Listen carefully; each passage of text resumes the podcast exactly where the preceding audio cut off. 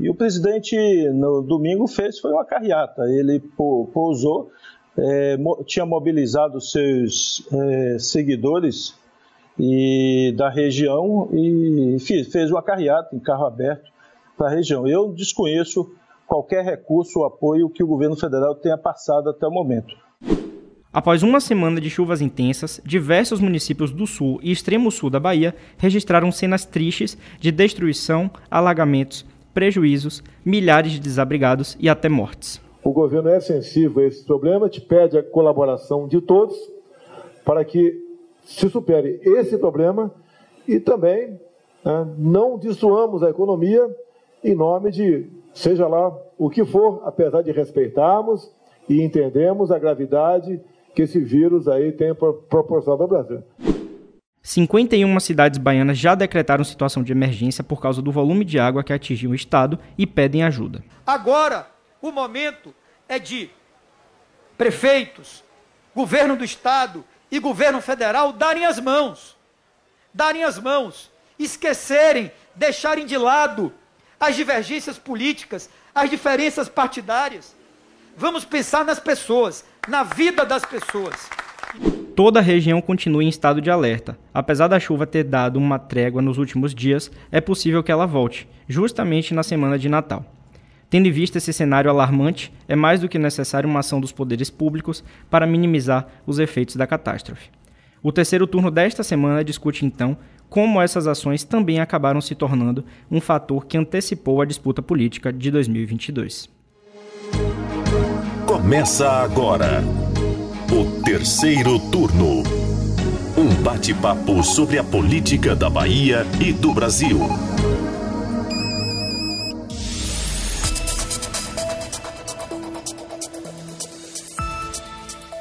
Eu sou Gabriel Lopes e comigo para a gravação do podcast de política do Bahia Notícias, os repórteres do site Lula Bonfim. Olá, gente. Olá, Anderson. Olá, Gabriel. E nosso novo colega de bancada, Anderson Ramos. Seja muito bem-vindo, Anderson. Valeu, Gabriel. Olá, Lula. Olá, Vitor. Paulo Vitor, né? Antes de começar o episódio dessa semana, eu quero pedir para você que está nos ouvindo aqui no terceiro turno que siga o nosso podcast nos tocadores de podcasts. Nós estamos no Spotify, Deezer, Apple Podcast e Google Podcast. E aí, já começando a entrar aqui na nossa pauta de hoje, quero deixar minha solidariedade a todas as vítimas dessa tragédia. É, nós temos acompanhado de perto aqui no Bahia Notícias as informações que chegam do interior do estado e já são mais de 6 mil pessoas desabrigadas, 15 mil desalojados e 12 mortos até o momento. Também temos mais de 220 mil pessoas que foram afetadas de alguma forma pelas chuvas. E uma parte não muito positiva é que nós vimos imagens de autoridades que estiveram em algumas regiões afetadas. Em meio a essa força-tarefa montada para prestar assistência aos moradores, a gente pode fazer uma análise aqui de tentativas de politização que ocorreram, né? A começar pelo próprio governador Rui Costa, que sobrevoou municípios como Jucuru Sul e Medeiros Neto, ao lado de nada mais nada menos, meus amigos, que é, o senador Jacques Wagner. Como todos já sabem, Jacques Wagner é tido como pré-candidato a governador da Bahia para as eleições do ano que vem e não deixa de ser estratégico para seu grupo político colocar ele no mesmo voo que Rui Costa, né? Passar essa imagem de sensibilidade com o povo baiano. Eu acho particularmente simbólico você ter Wagner nessa posição em um momento como esse. E aí começam as narrativas, né? Rui chegou a dizer que o presidente Jair Bolsonaro, que também visitou cidades na região extremo sul, já vamos chegar lá, né?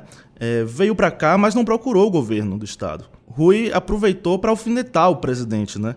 Segundo o Rui, é, ele não veio prestar solidariedade, né? Veio fazer carreata e mobilizou, entre aspas, seus fanáticos para ficarem fazendo ato político e agredindo o repórter.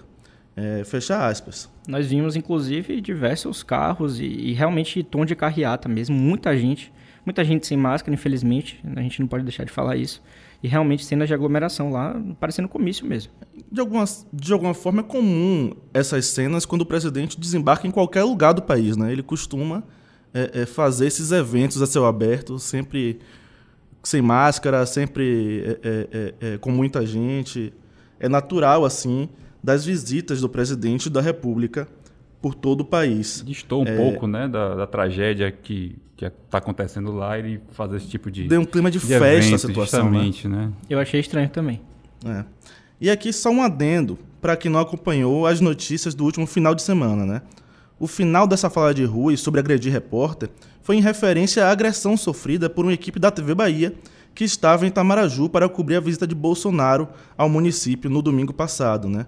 Um dos seguranças do presidente teria inclusive aplicado um mata-leão na repórter Camila Marinho, e um deles chegou a dizer que enfiaria a mão na cara dos jornalistas. Né? É, foram cenas lamentáveis que ganharam a repercussão em todo o país. Né? Tivemos apoiadores do presidente também envolvidos nessa confusão. É, a gente aqui, enquanto jornalista, eu só posso repudiar isso. Né? Acho que é o posicionamento de vocês também. Mas o pessoal fazendo o seu trabalho, né, foi para a cobertura da, da pauta lá com o presidente e, infelizmente, cenas como essa. TV Aratu também teve uma equipe lá que foi agredida também verbalmente e fisicamente. É preciso citar assim, que o presidente é, é, incita é, os, os, seus apoiadores a reagirem dessa forma com a imprensa, né? As declarações dele em relação à imprensa costumam ser muito agressivas. agressivas. Chega a ser até arriscado cobrir o presidente, né? É, com certeza, Anderson. Enfim, é, é de fato muito triste ver esse tipo de cena, né? Jornalistas de seu ofício sendo agredidos. Mas, continuando, como o Gabriel estava falando, o governador Rio Costa aproveitou o episódio e não deixou de lado as questões políticas, ao dizer que não tinha grandes expectativas de ajudas vindas do governo federal, que liberou, através do Ministério do Desenvolvimento Regional, é, 6 milhões de reais para ajudar os municípios. A gente sabe e espera que em um momento crítico como esse as diferenças políticas sejam colocadas em segundo plano e que a união entre as esferas prevaleça para ajudar o povo. Mas, mesmo com o discurso de que não era para briga política, o que nós vimos foi justamente o contrário. Se de um lado o Rui usou a figura de Wagner, do outro, o presidente Jair Bolsonaro trouxe para a Bahia João Roma, o ministro da Cidadania, que tem sido aliado de primeira hora. Trouxe também Rogério Marinho, ministro do Desenvolvimento Regional, e até o ministro da Saúde, Marcelo Queiroga, que sobrevoou algumas regiões da... que foram atingidas pela chuva. Pois é, Anderson, o que eu acho curioso é que na sexta-feira passada, dois dias antes dessa visita deles aqui na Bahia, né, no domingo, Marinho e João Roma estiveram em Salvador em um evento da prefeitura, que foi o anúncio da, do trecho 2 do BRT, eu até estive lá, mas voltaram para Brasília e, e, já no domingo voaram com Bolsonaro para cá novamente, para cá para o estado, né? Então a ideia para mim está muito clara. O cenário que nós temos aqui é de Roma tentando ganhar mais espaço no estado para viabilizar sua candidatura ao governo da Bahia né, que nós sabemos que também é um desejo de Bolsonaro, é ter essa figura associada a ele aqui, né, concorrendo aqui, dando esse palanque. E uma outra análise também que eu vejo é diminuir a rejeição de Bolsonaro aqui no Nordeste, principalmente na Bahia. Né?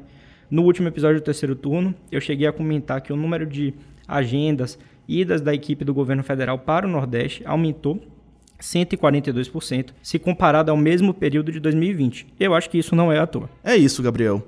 Você falou aí sobre as declarações de Rui, né? Mas o governador foi rebatido no mesmo tom ainda no domingo. É, as críticas vieram na figura é, de João Roma, o ministro da Cidadania, já conhecida por suas falas contra o governo petista.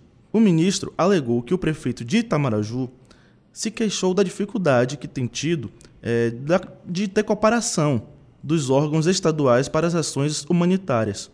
Roma ainda disse que não cabe nesse momento a disputa partidária ou ideológica. Apesar disso, dá para ver os contornos da cutucada que ele deu ao falar dos órgãos estaduais. Né? É, claro, claro assim, é, é, a intenção de João Roma de cutucar o que, o que ele entende como talvez seu principal adversário para 2022, que é o governo do Estado, é, re, representado aí tanto por Rui Costa, atual governador, quanto o possível candidato à sucessão, que é Jacques Wagner, o provável candidato à sucessão.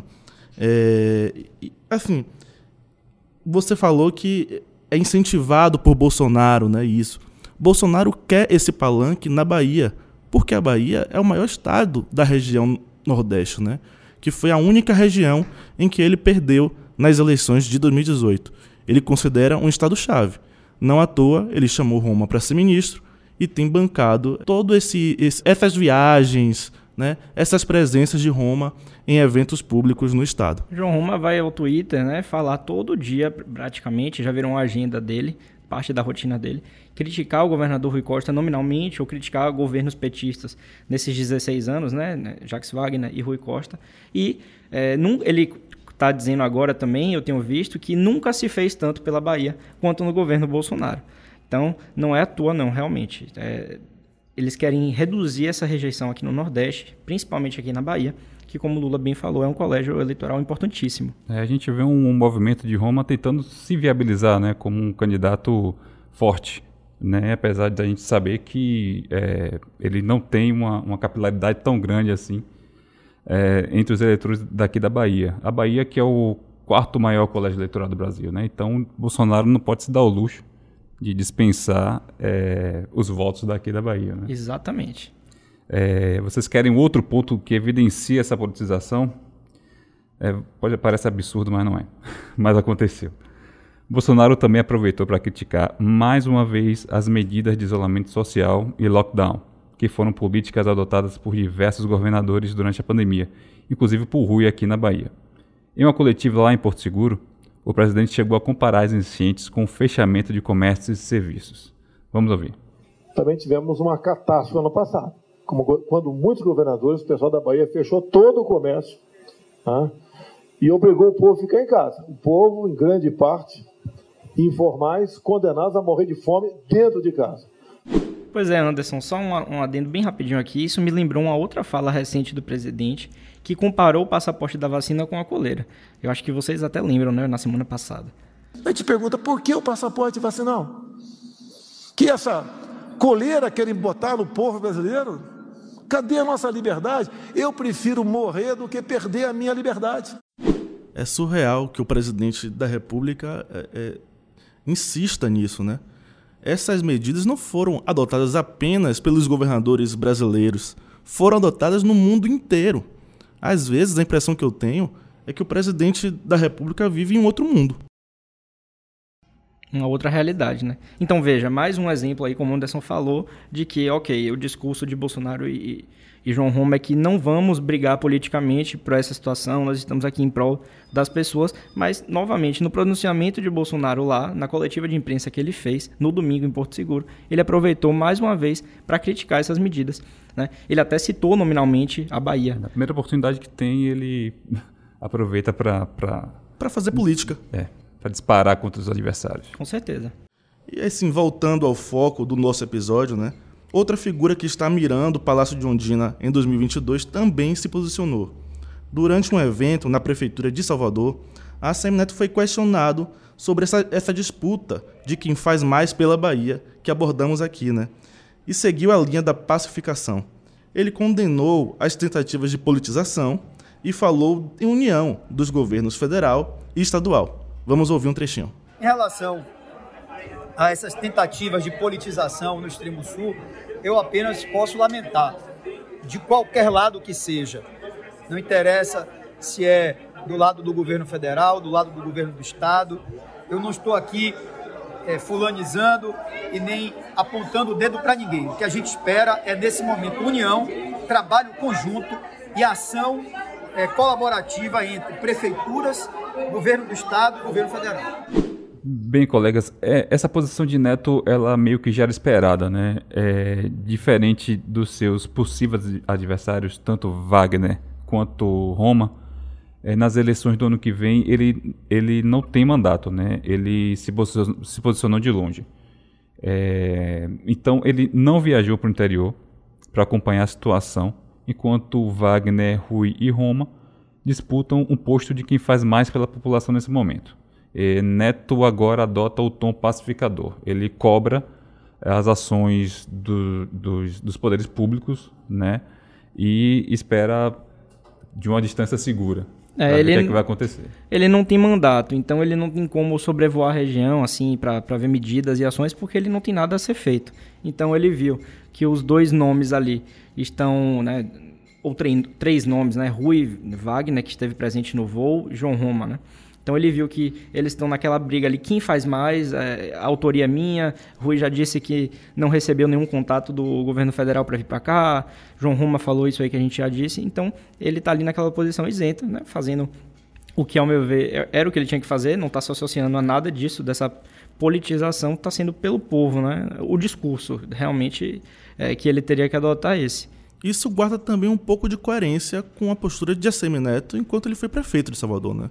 Se você for, for buscar assim, no início já da gestão dele, do primeiro mandato, ele buscou o governador Jacques Wagner para resolver a questão do metrô. Né?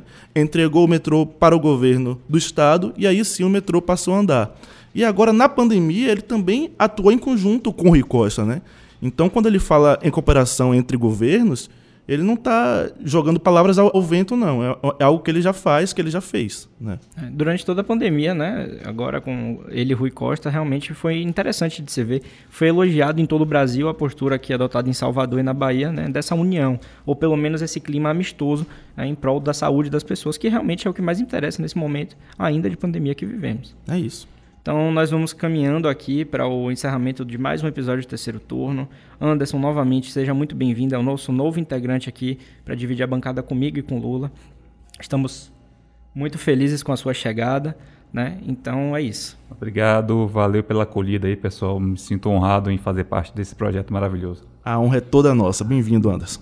E aí eu queria dizer também para os ouvintes que por 2021 é isso, pessoal. É, a gente se despede e em janeiro do ano que vem nós estamos de volta. Em 2022 estaremos juntos aqui toda semana com vocês. Conto com a audiência de vocês. E nós estamos sempre muito interessados na sua opinião, então converse com a gente. É só mandar uma mensagem para o Twitter do Bahia Notícias ou postar o seu recado usando a hashtag Terceiro Turno BN. O programa é gravado da redação do Bahia Notícias e conta com a apresentação dos repórteres Gabriel Lopes, Lula Bonfim e Anderson Ramos. No início desse episódio, você ouviu as vozes do governador Rui Costa, do presidente Jair Bolsonaro e de ACM Neto. Os áudios utilizados são do Bahia Notícias, da TV Bahia, da TV Brasil e da CNN. A edição de som é de Paulo Vitor Nadal e o roteiro de Gabriel Lopes. Você ouviu o terceiro turno, o seu podcast semanal sobre a política da Bahia e do Brasil.